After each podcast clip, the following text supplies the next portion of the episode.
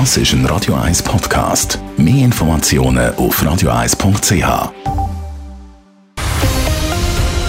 Radio 1 Thema. Die Migros verkauft kein Alkohol und auch keine Zigaretten. Das ist einer der Grundsätze, die Gottlieb Duttweiler bei der Gründung der Genossenschaft 1925 festgelegt hat. Das Urgesetz könnte aber schon gleich über den Haufen geschmissen werden.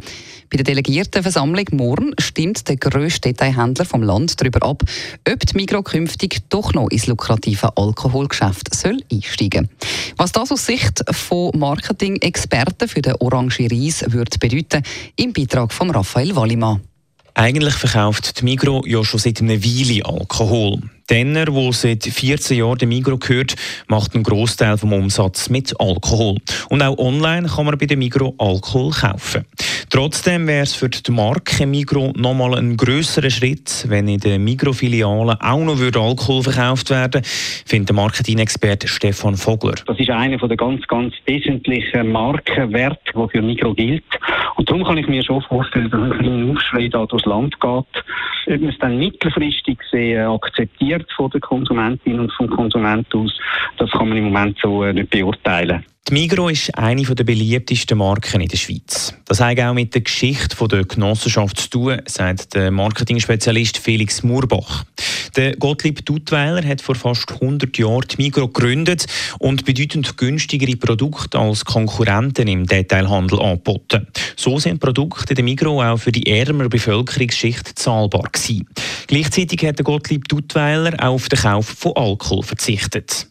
Allerdings ist es auch verständlich, dass das Geschäft mit dem Alkohol reizvoll ist, sagt Felix Murbach. Wenn man es jetzt aus Migros-Sicht anschaut, rein wirtschaftlich ist natürlich das Thema Alkoholverkauf sicherlich eine attraktive weiteres Zusatzbestandteil, wo ich natürlich dann die Leute, die Konsumenten kann in Migros bringen, wo eben auch gleichzeitig können Alkohol kaufen können. Schlussendlich ist es also ein Abwägen zwischen wirtschaftlichen und ethischen Interessen, könnte man sagen.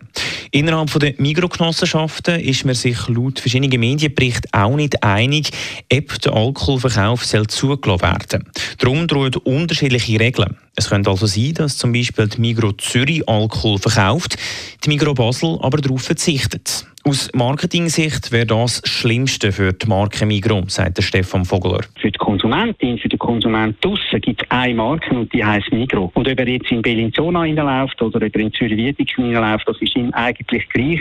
Für Migro gibt es nur eine Marke und deshalb wäre das ganz sicher auch nicht gut für die Marke, wenn es das uneinheitlich gehandhabt würde. Die Delegierten von der Migro stimmen morgen über den Alkoholverkauf ab. Für den Entscheid braucht es allerdings eine Zweidrittelsmehrheit. Die regionalen Genossenschaften würden nachher selber entscheiden. Raphael Wallimann, Radio 1. Radio 1 Thema. Jederzeit zum Nachlesen als Podcast auf radio1.ch.